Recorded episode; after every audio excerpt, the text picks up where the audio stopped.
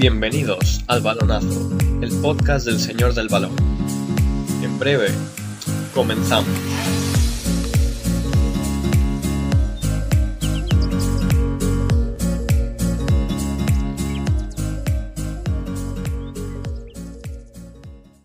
Hola, muy buenas a todos los oyentes del Balonazo, del podcast de la página del Señor del Balón. Estamos aquí un podcast más con Isa de nuevo. ¿Qué tal, Isa? Buenas tardes, Arnaud. Y hoy nos acompaña, se estrena con nosotros también Pedro. ¿Qué tal? ¿Qué tal, Arnau? Pues nada, encantado de estar aquí por primera vez y nada, a ver qué, se, qué nos depara el podcast. Igualmente para nosotros.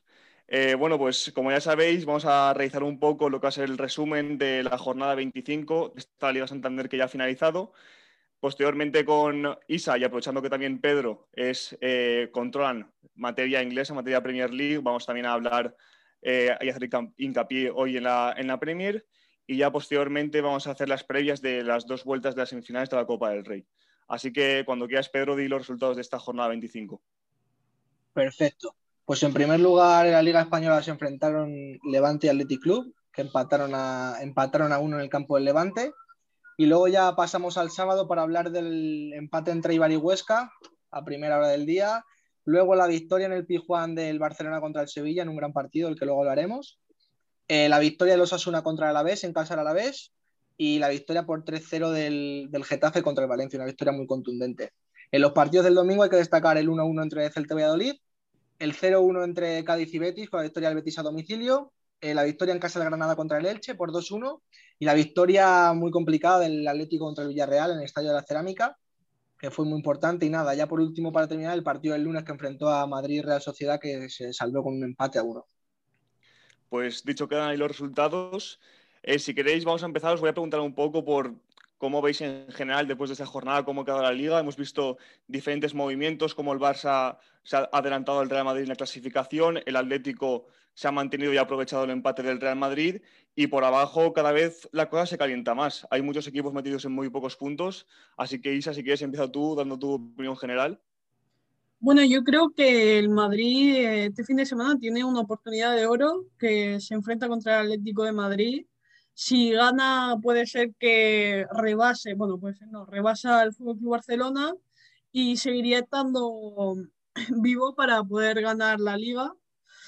Eh, realmente no sé a qué nivel eh, se, se va a encontrar este partido porque Real Madrid está teniendo una temporada y en temporada anteriores muy irregular, eh, jugadores que sabíamos que eran jugadores muy regulares, como podría ser Modric o Kroos, o creo que ahora mismo no, no encuentran eh, su zona de juego, creo sí que es un poco el, la vara eh, de medir de este medio campo, pero es que realmente no estoy encontrando ese jugador insignia de Real Madrid esta temporada. Y por la parte baja eh, el Alavés que está empatado a puntos con el Valladolid, que no está siendo muy contundente con su, con su defensa. El Alavés esta temporada eh, no está encontrando una defensa férrea, no, no sabe dónde, dónde buscar eh, ese, ese zaguero que encuentre estabilidad y ahora mismo creo que el, el descenso es uno de los más disputados de Europa. Dale, Pedro. No, yo concuerdo mucho con Isa en que el descenso está muy igualado y tanto es que de la décima posición a los puestos de descenso hay ocho puntos. La décima posición la ocupa el Atlético con 30 puntos y el descenso, la decimoctava posición la marca de la vez con 22, que muestra la igualdad que está habiendo en esta liga y que también yo creo que se, se después a la parte de arriba, según la parte de arriba donde hay varios equipos, incluso sin olvidar al Sevilla, que tiene un partido menos que Madrid y Barça y está cinco puntos por debajo suya, que yo creo que va a estar muy igualado. Y también el partido este fin entre Atlético y, Real Madrid considero que va a ser clave, sobre todo más que para el futuro de la liga, porque el Barça y el Sevilla pueden seguir allí, para el futuro del Madrid, sobre todo porque si el Madrid ya pierde y se desengancha, que se pondría, pues si pierde a ocho puntos con un partido menos, yo creo que pintaría muy difícil para ellos. Y luego, en cuanto a, a Isa, lo que ha dicho también del Madrid, que no encuentra quizá un, eje o mucha regularidad, también con, concuerdo totalmente porque yo creo que el Madrid le está faltando esa continuidad o ese, esa estrella que quizá tenía antes con Cristiano o en otros momentos, en otros años que sí tuvo, o ese aura que este año no tiene y se le están atascando todos los partidos y no logran terminar. Así que bueno, el Atleti está muy sólido. Sí que es verdad que se ha dejado un par de jornadas puntos, pero es que es normal. No puedes estar un equipo ganando, yo creo, todas las jornadas puntos, puntos. Es normal que los equipos sufran de vez en cuando bajones, así que yo creo que va a estar todo muy igualado, muy igualado. Y no, no dejaría de lado al Sevilla, que yo creo que también puede ser la sorpresa en cuanto a pelear ahí arriba. Bueno, vamos a meternos ya en materia de análisis. Vamos a empezar con uno de los partidos que provocó ahí cierto movimiento en la tabla alta, en la parte alta de la tabla. Ese Sevilla 0 Barcelona 2, que sirvió como de preámbulo para lo que nos vamos a encontrar hoy, eh, miércoles en la vuelta de las semifinales de la Copa del Rey. Un partido que por lo general el Barça pudo dominar, sobre todo con la posesión de balón, pero sin embargo solo pudo hacer daño al Sevilla cuando encontró al equipo hispalense desordenado, ¿no? ¿Qué opináis? Si queréis dar su opinión primero. Bueno, yo creo que este partido era un poco ese, esa medida que estaban tomando los dos equipos para la semifinal de, hoy. El Sevilla no encontraba ese medio campo que suele tener, no encontraba esa, esa, esa, salida de balón, no encontraba a jugadores muy importantes que en este partido contra el Fútbol Barcelona parece que Kuman supo cómo cómo hacer que no encontraran eh, ciertos puntos clave que tenía el Sevilla. Em, algo también que hay que destacar es que han, vuelto a encontrar ese, ese nivel de Dembélé que nunca, nunca se, se vio por, por el Camp Barça y ahora mismo está viviendo una de, personalmente creo que una de las mejores etapas de Dembélé y Messi que yo creo que está volviendo a sonreír con el Fútbol Barcelona ya no solo nivel de juego. Creo que el nacimiento de una estrella en, el Barcelona, como ha sido Pedri, y el mejor nivel de Dembélé está haciendo que, que esté planteándose muchas cosas y este partido creo que fue muy, muy irregular eh, por la posesión que tuvo el Fútbol Club Barcelona, por su salida de balón, por cómo jugaron sus laterales, que básicamente puso una, defensa de tres y los laterales jugaron casi como extremos y me pareció un partido digno de, admirar para el Fútbol Club Barcelona. Sí, eh, yo también concuerdo mucho con eso y es que el Kuman, otra cosa quizá no tenga, pero sí es valentía e intentar buscar esquemas tácticos diferentes, porque salió con cinco defensas, digamos, con los carrileros que eran extremos, que es como tú dices, y te quedas pues diciendo, pero diciendo, decir, ha probado también otras alternativas, ha probado cinco defensas, tres con carrileros, y al fin y al cabo lo que tú dices también, que este se está encontrando con jugadores jóvenes, encima que es muy importante, que son jóvenes, que, tienen esa capacidad de, tirar del carro en muchas ocasiones, como Pedri, como Dembélé, que te me has adelantado, que lo iba a decir yo también, que es que el nivel de Dembélé cuando llegó yo siempre le, le he dado, es decir, se le han dado muchos palos y yo siempre porque yo le seguía mucho en el Dortmund, siempre he dicho que me parecía un fichajazo por parte del Barça y que había que darle oportunidad, oportunidad, continuidad. No ha tenido mala suerte con las lesiones, pero cuando Dembélé está bien, a mí me parece que, es el que va a tirar del carro cuando Messi no esté, sinceramente. Y luego eso, lo único que pondría es un pero, es que también los aficionados del Barça tampoco piensen que como han ganado ya 2-0, que es el resultado que necesitan para la prórroga hoy, por ejemplo, que va a ser así porque no es lo mismo un partido que empieza 0-0, un partido que empieza 0-2 para, en su contra, porque este partido de hoy va a empezar 0-2. Entonces el Sevilla no va a plantear un partido igual que si estás 0-0 o en otras circunstancias. Entonces, el partido puede servir como aliciente en cuanto a la, a la tensión que ponga, a las ganas, a la, emotividad, pero también después hay que tener en cuenta eso, que el Sevilla tampoco se puede pensar, no, nos han metido 0-2, eh, ya vamos con la moral baja porque es un partido totalmente diferente, yo creo. Eh, sí, coincido totalmente, Pedro, con lo que has dicho y además también tener en cuenta que Lopetegui habrá tomado nota sobre lo que no hay que hacer para encajar esos dos goles, ¿no? Y también para acabar de completar con lo que ha dicho Isa sobre la salida de, sobre la salida de balón que no encontró el Sevilla, también creo yo que echó mucho de menos a Enesiri en la primera parte, porque con Luke de Jong rodeado de tres centrales, que es con lo que salió Kuman, que ya habéis comentado, con ese sistema de tres centrales, el holandés no se pudo desarrollar en lo que a él le gusta, que son bajar balones, jugar de cara, porque estaba totalmente superado. Y con Nesiri ahí a lo mejor eh, pues carreras a espacio, desmarques, sí que podía haber hecho eh, más daño en la primera parte que prácticamente el, Sevilla fue inexistente en ataque.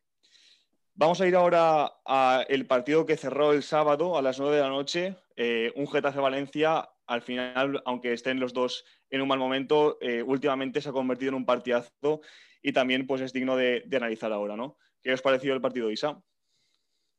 Eh, un partido que empezó calentándose entre las dos aficiones en redes sociales por eh, antecedentes de, otros partidos en, Copa del Rey, pero creo que el Valencia esta temporada no, no se está encontrando, no está haciendo lo que estábamos acostumbrados de ver de un Valencia y creo que se vio mucho eh, al final del partido cuando Paulista salió a declarar y rompió en, en, en Lárima. Creo que al final es un poco la situación del Valencia actualmente. Eh, dentro del club hay mucha inestabilidad. Eh, se habla de compra por parte de un jeque, por un amigo del, del, actual presidente, de salidas de jugadores, de entrada de, de jugadores, pero realmente no existe esa estabilidad y creo que también se reflejó mucho en el terreno de juego. Jugadores que bueno, aunque Javi Gracia pues eh, intenta darlo todo, eh, los jugadores también sienten esa presión que está fuera del campo, pero realmente la sienten ellos. Y el partido fue contundente por parte del Getafe, pero me parece que no fue. Que, que si el Valencia se encuentra, ese partido no hubiese acabado 3-0. Yo opino lo mismo y es que no, es bueno que esté todo el rato en las noticias, eh, noticias extradeportivas hacia el Valencia, por parte del Valencia que rodea al club. Eso al final sí que es verdad que la afición genera inestabilidad, pero es que también se transmite a los jugadores, porque un jugador cada semana no son humanos, leen la prensa posiblemente y leen cada semana una noticia. Ahora viene un amigo de Lin que dice que va parece todo precioso, que no va a tocar nada del club, que quiere gente de fútbol, que trabaje a su lado, pero es que al fin y al cabo, hasta que no lo ves, porque con Lim también al principio fue un poco parecido, yo creo, Lim tal, y fíjate cómo está el Valencia ahora, y yo creo que el partido transmitió eso, la irregularidad de Valencia, que una semana te parece que te juega muy bien, planta cara al Madrid, le gana, al Atlético también le planta cara, pero luego le mete 3-0 Getafe, y encima era un partido, como ha dicho Isa, con mucho con muchos antecedentes de, la Copa del Rey, de que estaba caliente. Y yo opino eso, que al Valencia yo creo que le viene un proceso de reestructuración muy grande y que lo que tiene que hacer es centrarse en un objetivo, en lo que quiere y tirarse por ello y no andar, digamos, picando de diferentes sitios para, se tiene que decidir rápidamente para que los jugadores también sepan cuál va a ser su futuro en el club. Sobre todo por, como comentáis, la irregularidad que muestra Valencia esta temporada. Vemos que a veces consigue ganar, de hecho precisamente la anterior jornada contra el Celta, pero después vemos partidos que eh, simplemente desaparece. Y contra el Getafe es que vimos a un Getafe que también estaba en un mal momento, pero vimos a un Getafe que parecía el de las temporadas anteriores, el de que se clasificó para Europa eh, con Bordalás. Y también hay que hacer hincapié en que el Getafe hacía más de un mes que no conseguía marcar gol y al final el Valencia le consiguió meter tres y ahí pues, queda reflejado la situación una vez más de que está viviendo el Valencia. Vamos a ir con el partido del, líder del Atlético de Madrid, que aunque parece que ganó 0-2 al, Villarreal, eh, fue un partido en el que sufrió bastante. Mm. Si quiere Isa decir, o bueno. empiezo, bueno, si, si quiere empiezo yo esta vez y ya está. Eh, lo que yo vi del partido digamos que es la tónica de los últimos partidos del Atlético, que sí que es verdad que las últimas jornadas no les habían perdido puntos o en Champions habían tenido resultados negativos, pero es un Atlético que, sufre, pero que le venía pasando en anteriores jornadas, hace ya un mes o más, que venía sufriendo, pero sacaba sus partidos. Pues el partido de Villarreal era muy importante, para, yo pienso, para volver a reencontrarse. Y también el gol de Joao Félix yo creo que fue importante, encima con la dedicatoria esa mandando callar, que todavía no se sabe mucho a quién, pero para que se reivindique un poco, eso fue una muy buena noticia y yo creo que para, que para volver a coger la confianza, esa es solidez, ¿no? De que es un partido difícil pero lo sacamos adelante, que yo creo que como ahora que viene el Madrid y luego tienen que sacar la eliminatoria contra el Chelsea, yo creo que va a ser este resultado muy importante en un estadio muy difícil como es el Villarreal, que está, está muy bien esta temporada. Bueno, yo eh, este partido ha sido muy polémico, eh, tanto el partido en sí cuando se estaba jugando, eh, tanto como en la rueda de prensa posterior con Emery, que le preguntaron sobre Lemar y su acción polémica y él dijo que, que venía de, de, dos partidos de sanción por dar su opinión, ¿no? Y creo que el partido, eh, el, el, Atleti sufre, pero sabe sufrir. Eh, creo que algo que, que el Cholo eh, sabe cómo manejarlo en campos muy difíciles, sabe sacar puntos, eh, lo que sea, pero sabe sacarlo, ya sean tres o uno.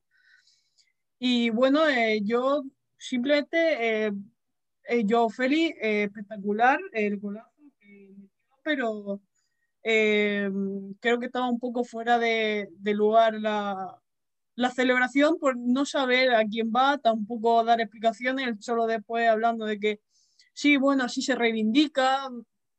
Creo que los jugadores también tienen que mantener un, un poco la, la, disciplina dentro del campo porque sí que es verdad que ahora mismo las reglas del juego están muy claras, pero nunca se sabe cuándo algo puede salir de, de lugar y empezar a hablar fuera de, de estos temas y no, no está muy, muy, muy bien.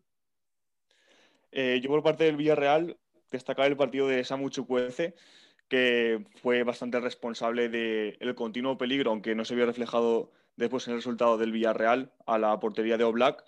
En la primera parte desbordó completamente a Hermoso, que estaba más ubicado como responsable para, para, defenderle. Y luego fue el propio Samu Chukwueze el responsable, eh, más o menos, de que el Cholo cambiara su sistema de juego para que Saúl, eh, ubicándose ahí como de carrilero, ayudará a Hermoso a defender a Samu, que aún así continuó desbordando y desequilibrando, aunque pues mm, digamos que no sirvió de nada porque el Villarreal no consiguió materializar eh, ningún gol. Vamos por último para cerrar la, el repaso de la liga con el partido que se jugó ayer precisamente. Ese Real Madrid 1, Real Sociedad 1, en el que el Real Madrid se dejó varios puntos en la persecución eh, por el liderato de la liga. Eh, ¿Cómo viste el partido, Isa? El Madrid que, bueno, yo ya lo he dicho al principio, no se encuentra. Eh, la primera parte sí que es verdad que, que, bueno, después de recuperar a varios jugadores como fueron Valverde, eh, Rodrigo, sabían cómo... Zidane yo creo que, que, tenía claro que la propuesta que iba a mantener en este partido era eh, marcar rápido porque se veía el juego con, con los laterales, el movimiento en el centro del campo, que siempre estaba constantemente buscando a Isco, que era esa, ese medio punta, ese enganche que quería que moviera el balón eh, cerca de, del área rival, pero eh, acabó la primera parte, ningún gol, eh, un juego del Madrid que personalmente me dejó mucho que desear. Y luego en la segunda parte, un gol rápido de Porto, que un remate espectacular de cabeza que dejó a Courtois sin, posibilidad de, pararlo y algo que, que, la afición madridista siempre espera y nunca pasa, que era que Vinicius salve al equipo, ¿no? Y bueno, yo creo que yo me alegro por Vinicius porque realmente se volvió a reivindicarse y como nos tiene acostumbrado un poco ese, esa celebración besando el escudo y, y, dejando claro que él quiere estar mucho tiempo aquí y, y, que siente la camiseta. Lo que, lo que seguro se esperaban es que si marcaba Benítez iba a dar en un defensa, seguro, porque yo creo que yo cuando lo vi, ya dijo, ya empezó el comentarista diciendo que creo que ha dado, digo, no ha dado seguro, yo tenía claro que había dado.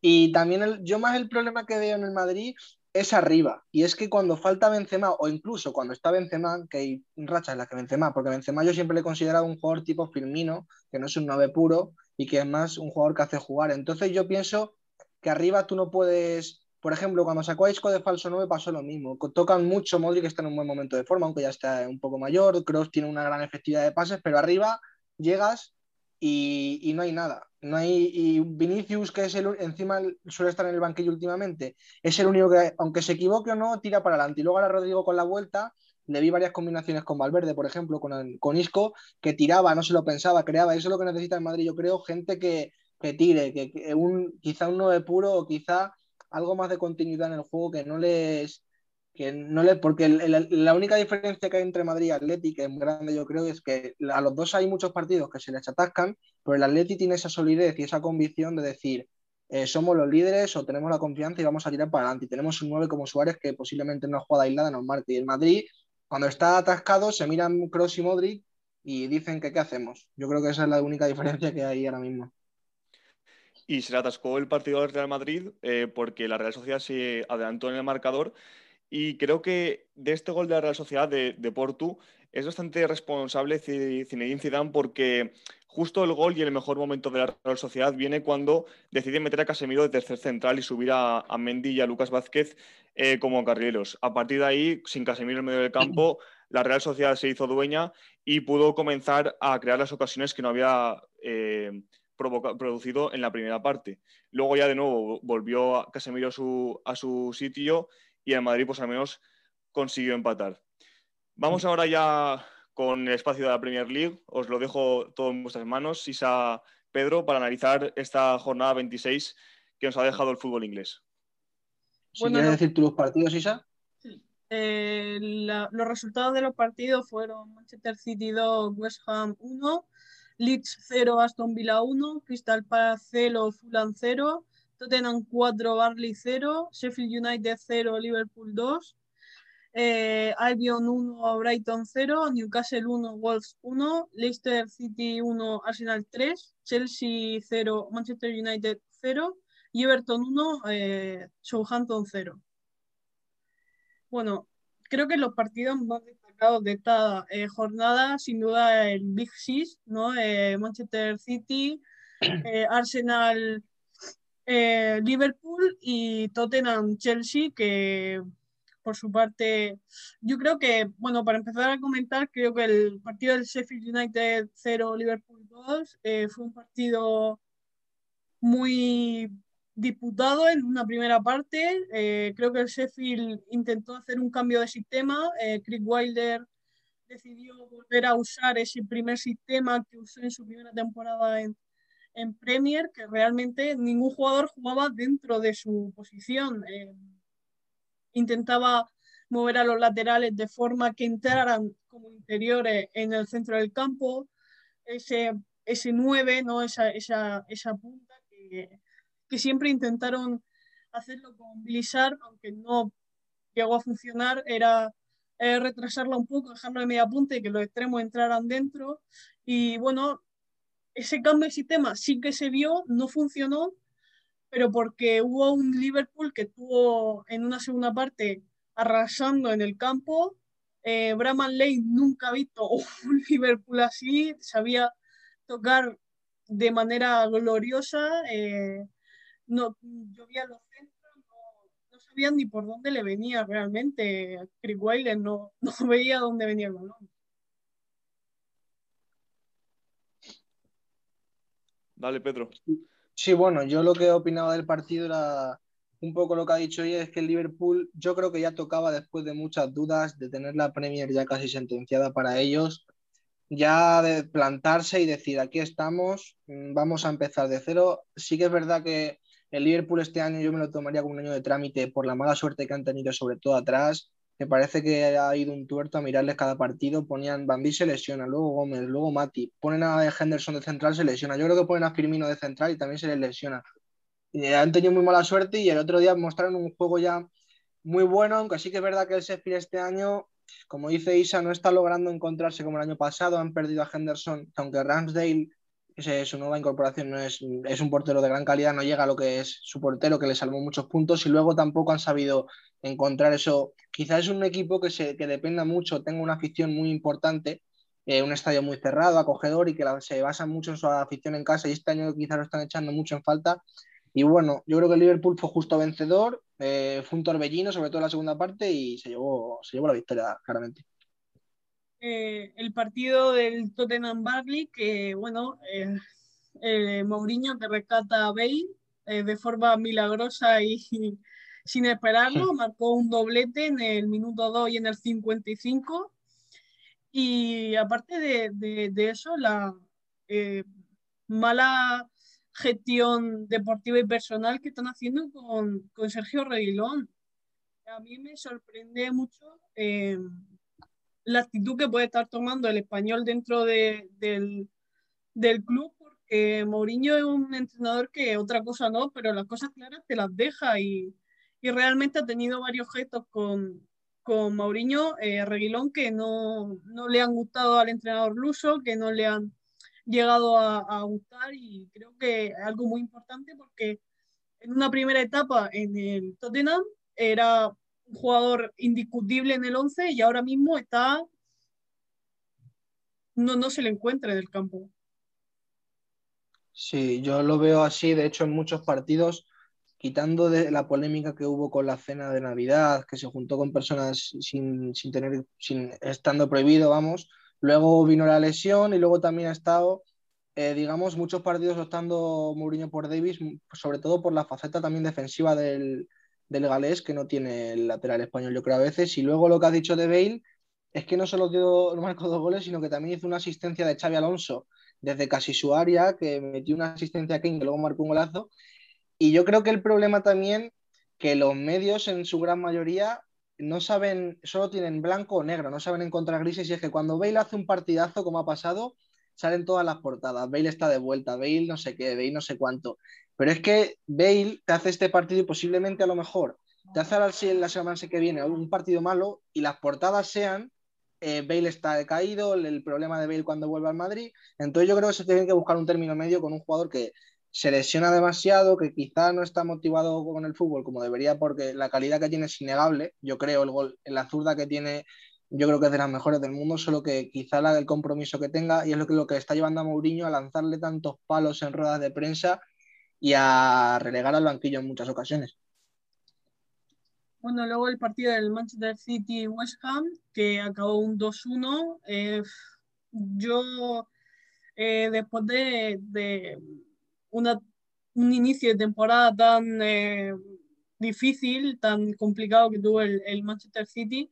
Yo en los primeros podcasts que hicimos ya, ya hablé del City, creo que, que buscan en, en Rodri ese pivote, ese último jugador que siempre intentan dejar, que Rodri, Rodri viene a jugar en, en, la liga y no encuentra ese juego realmente. Ahora mismo sí está intentando hacerse con, el, con el, la táctica, pero bueno, creo que poco a poco, porque creo que es el puesto más importante del City que Guardiola lo trajo específicamente para eso, porque le veía esas cualidades. Y otro jugador que yo quiero destacar de este partido es Rubén Díaz, que vino con, por, vino con un fichaje muy hablado por la cantidad de dinero que se gastaron en él, pero es que lo está amortizando. Yo creo que realmente está dando un nivel de juego muy alto y me parece un muy buen fichaje de, del City. El West Ham que, bueno, eh, soñaba con, y sigue soñando con entrar en, en, puestos de Champions y de Europa League, que realmente eh, está encarrilando la temporada para ello, eh, aunque, bueno, eh, se habla mucho de, de, una baja de un jugador muy importante que es Declan Rice, que como cada, cada eh, temporada si el United lo quiere, si es que el Liverpool, eh, equipos de fuera de Inglaterra. Pero bueno, a ver qué, qué pasa con este culebrón que nunca acaba. Yo, bueno, como, como redactor del City, de decir que cogí, yo cogí las riendas del City en, en enero y creo, bueno, creo, no, no he narrado ningún empate ni derrota del City desde que le cogí. Creo que voy a hablar con alguien para que me, para que me contrate como vidente o algo. Es decir, eh, yo creo que está siendo increíble la racha que están teniendo y yo, mm, más que atribuir a un jugador, se lo atribuiría al bloque porque ha faltado De Bruyne, ha estado lesionado un mes casi y funcionaron. Ha faltado Gundogan después, han funcionado, Agüero. Eh, yo creo que, sobre todo, muy importante son tres jugadores. Yo creo Cancelo, tanto en banda derecha como izquierda, está funcionando de lateral medio centro, porque en defendiendo es un lateral, pero atacando se mete hacia el medio, como Zinchenko. Está funcionando muy bien para el City, tanto en Champions como en Liga, está siendo muy importante. Luego, Mareci y Sterling, las bandas están siendo muy importantes. Estuvo de baja Sterling, ha vuelto y la verdad es que está muy bien. Y lo que tú has dicho de Rodri, también el medio campo de, del City para mí está siendo vital. Ha faltado también Rodri, se lesionó en Copa, eh, se metió Fernandinho, también lo hizo bien. Y yo creo que están consiguiendo tener tanta posesión que les permite cuando pierden el balón tener una presión sin balón muy fuerte porque no se desgastan. Desgastan al rival con la posesión y luego presionan muy arriba. Y fue un partido que lo que tú dices, marcaron en Stones y, Rubén Díaz y que el West Ham, eh, sobre todo con el gol antes del descanso, le tuvo contra las puertas al City en un momento de dudas con Lingard y Antonio presionando mucho. Y creo que este año, que tanto que se hablará de Declan Rice y tal, quizá este año con un West Ham siendo quizá un poco más conocido en Europa por ir cuarto, por poder estar peleando por Champions, quizá este año sí que sea el año que pueda irse Rice por, el, por ese motivo, porque quizá ya se ha hecho más seco el mundo de, lo que puede llegar a ser. Aunque en Inglaterra yo creo que ya están bastante, son bastante conscientes de la importancia del mediocampista inglés. Y bueno, para acabar con eh, los partidos de Premier, el Chelsea 0, Manchester United 0, que bueno, eh, el Manchester United que no es grande de los grandes, realmente creo que de los últimos partidos que ha jugado en esta temporada eh, contra los grandes equipos ingleses, no ha ganado ninguno. Es cierto que no todos lo ha perdido, pero sí que deja entrever que aunque el proyecto está siendo sólido, que están volviendo a encontrar un poco ese camino que perdieron, siguen sin saber cómo hacer, jugar y, ver eh, ver esa, esa táctica, esa forma de juego que aún le faltaba, eh, recuperar jugadores como Pogba, que parece imposible que lo recuperen, pero bueno, es algo que a mí personalmente me parece algo eh, raro, eh, porque el Manchester United siempre ha sido ese equipo grande inglés que ha sabido pelear contra el City, su, su archienemigo, por razones obvias, pero eh, sorprendentemente, creo que este partido ha sido muy sólido por parte de los dos equipos, eh, un 0-0 que realmente ha sido merecido. El Chelsea tampoco, tampoco está siendo muy, muy regular esta temporada, pero bueno, con Thomas Tuchel eh, está intentando cambiar ese sistema que tenía Lampard, volver a introducir a jugadores como Kai Havertz de una manera un poco algo poco tradicional dentro de su posición, pero bueno, poco a poco está, está volviendo a encontrar ese Chelsea que se esperaba por la cantidad de dinero que se ha invertido en, en, verano en el equipo. A mí lo que me sorprende es la, suplencia intermitente de Ziyech, que con, con Lampard estaba siendo vital, quizá el de los pocos salvables de la mala racha del Chelsea que estaba tirando el carro, y llega Tuchel y, y se lo carga de vez en cuando sí le da minutos, pero está apostando más por otros jugadores. Mount está siendo un jugador muy clave. Y sí que es verdad que coincido contigo que el 0-0 fue merecido, fue un partido muy táctico, muy, muy difícil para, ambos, para ambas delanteras. Y yo creo que este resultado deja ya al Manchester United más preocupándose por lo que tiene detrás que por pillar al City, que está a 15 puntos, sí que es verdad que con un partido más, pero está a 15 puntos y tiene al Leicester y a West Ham a cinco puntos y a, y a uno. El Leicester está uno de ellos, por lo que yo creo que se tienen que centrar ya quizá más en encontrar esa regularidad eh, y, en, y, en, al menos asegurarse esa segunda posición que digamos que eh, teniendo en cuenta cómo está el City, lo difícil que está siendo que un partido, que un equipo solo gane y gane es muy difícil para el resto de competidores, por lo que tienen que estar orgullosos, yo creo, de estar donde están. Son el, el equipo ahora mismo dentro de los mortales que, que, forman la Premier que mejor está pues repasada la Premier League, eh, pues vamos a ir despidiéndonos. Eh, muchas gracias por todo, Isa. A ti, Arnau, muchas gracias. Y Pedro, esperemos volverte a ver por aquí, que sea el primero de muchos. Seguro que sí, muchísimas gracias. Y para vosotros oyentes, eh, muchas gracias por estar aquí también escuchándonos a nosotros y nos vemos en el próximo programa.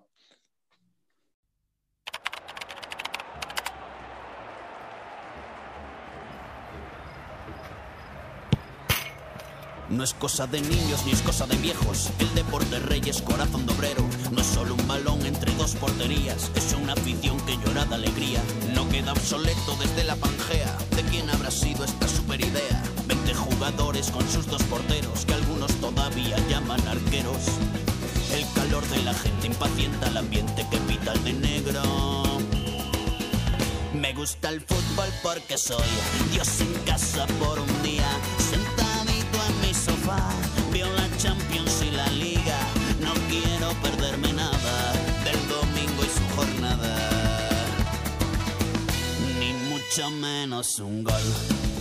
Senta en mi salón, no preciso almohadilla. Hoy lo veo en casa con dos coleguillas. Uno trae bufandas y cuernos vikingos y el otro se encarga de las cervecillas. Recuerdo el primer día en que fui con mi padre. Estaba el campo lleno para desvirgarme. Sentí por mi cuerpo un dulce cosquilleo cuando el fondo norte gritaba el loeo.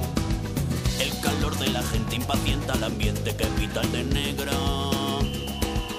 Me gusta el fútbol porque soy Dios en casa por un día, sentadito en mi sofá, veo la Champions y la Liga. No quiero perderme